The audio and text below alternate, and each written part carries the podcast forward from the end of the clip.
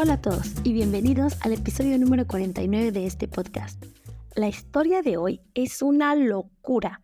Siento que no van a creer lo que les voy a contar el día de hoy.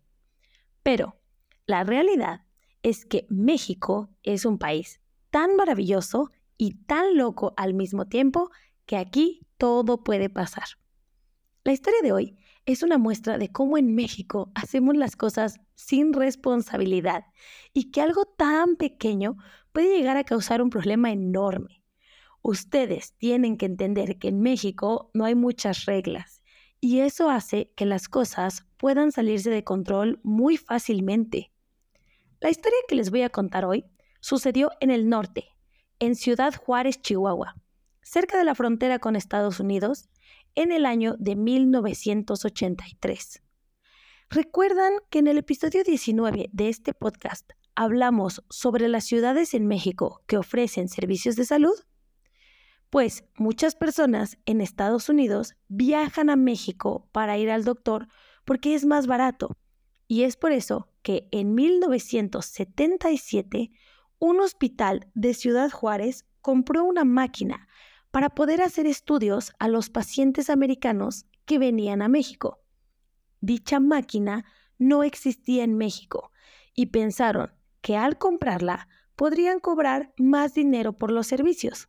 El problema es que esta máquina usaba cobalto 60, un metal radioactivo que se utiliza para equipos médicos que ayudan a pacientes con cáncer. El cobalto 60 no puede estar en contacto con las personas directamente porque es peligroso.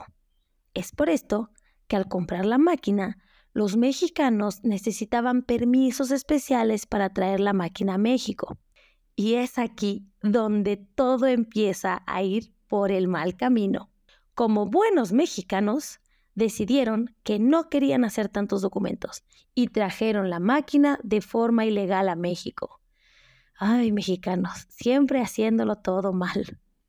El segundo problema fue que en México no había ninguna persona capacitada para utilizar esta máquina. Nadie sabía cómo usarla para hacer los estudios a los pacientes. Así que compraron una máquina, la trajeron a México de forma ilegal y decidieron ponerla en un cuarto por seis años. De 1977 a 1983, la máquina estuvo sin usarse en algún cuarto del hospital de la ciudad Juárez. Hasta que un día, un señor que trabajaba en la limpieza del hospital preguntó si podía tomar la máquina para venderla como fierro viejo. Es que en México, algunos lugares compran máquinas, coches o electrónicos viejos para poder reutilizarlos. El señor de la limpieza vio que esa máquina llevaba en un cuarto mucho tiempo y pensó que podía obtener un poco de dinero por ella. El hospital aceptó, ya que hace seis años nadie utilizaba la máquina. Así que el señor de la limpieza y un amigo empezaron a golpear la máquina con un martillo para poder desarmarla y así llevar los pedazos pequeños en la camioneta a un lugar donde podían venderla. Mientras ellos golpeaban la máquina, rompieron una parte y empezaron a ver un líquido de color azul que salía y que además estaba muy caliente. Eso, al parecer, no les pareció nada extraño. En 1983, la gente realmente no tenía idea de lo que eran los materiales radioactivos ni de cómo protegerse. Así que estos dos hombres simplemente continuaron su trabajo. Subieron todos los pedazos de la máquina a la camioneta y fueron al lugar para venderla. Durante todo el camino, la máquina fue tirando líquido azul en el suelo de las calles de la ciudad y creo que aquí ya tienen una buena idea de lo que estoy tratando de contar en este episodio. Quizá ya saben hacia dónde se dirige esta historia. Pues prepárense, porque esto apenas es el inicio. Los pedazos de la máquina se vendieron por 1.500 pesos, unos 80 dólares hoy en día aproximadamente. El señor de la limpieza se regresó a su casa y dejó su camioneta estacionada en la calle durante unos tres meses.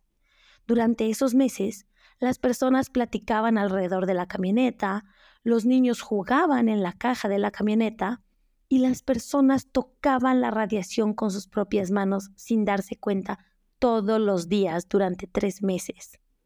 Pero eso no es lo peor. El fierro de la máquina se reutilizó para hacer varillas o piezas de metal para construir casas. Estos materiales radioactivos se usaron para construir casas en México y en Estados Unidos. Enviamos la radiación directo a las casas de las personas. Un dato interesante es que mis papás conocían a una señora que vivía en una casa donde una pared siempre estaba caliente. La señora no entendía por qué una parte de la casa, la pared emitía calor. Bueno, quizá ahora ya conocemos la respuesta. Esto es súper peligroso, porque las personas que vivieron en esas casas recibían radiación todos los días y estaban muriendo lentamente. Creo que México es un país que necesita más reglas y más gobiernos que realmente se preocupen por hacer su trabajo para proteger a las personas, ya que este tipo de desastres suceden en países que no tienen procesos para eliminar la basura o que permite que muchos actos de corrupción pongan en peligro a las personas. Pero lo más increíble de todo en esta historia es que el gobierno mexicano nunca supo todo lo que estaba pasando.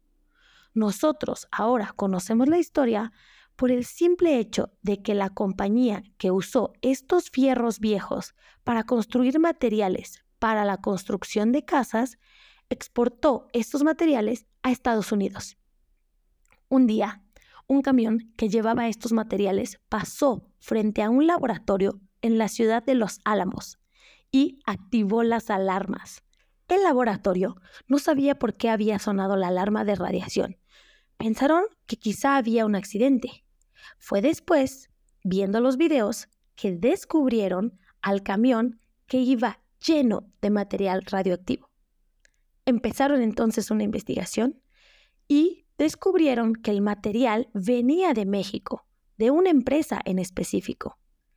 Casi el 90% del material radioactivo que se envió a Estados Unidos se regresó a México, pero aquí no se trabajó para obtener ese material. Lo único que el gobierno hizo fue contratar a algunas personas para mover el material radioactivo al desierto. Obviamente, estas personas no tenían protección especial y todo este material terminó en una zona del desierto donde contaminó el agua que iba para los habitantes de Ciudad Juárez. Como pueden ver, esto es un terrible desastre. Un conjunto de cosas mal hechas con consecuencias catastróficas que hasta el día de hoy no sabemos cuántas personas han muerto por este problema es considerado uno de los accidentes con material radioactivo más grande del continente. Algunos lo llaman el Chernobyl mexicano. La verdad es que yo apenas puedo creer todo lo que pasó, porque es una locura. Pero me encantaría escuchar sus opiniones al respecto. Voy a dejar una encuesta en este episodio para que me comenten. Y si no, pues ya saben que siempre nos pueden mandar un email y decirme, ¿qué piensan sobre esto? Muchas gracias por escuchar. Mucha suerte con tu español y sigue aprendiendo.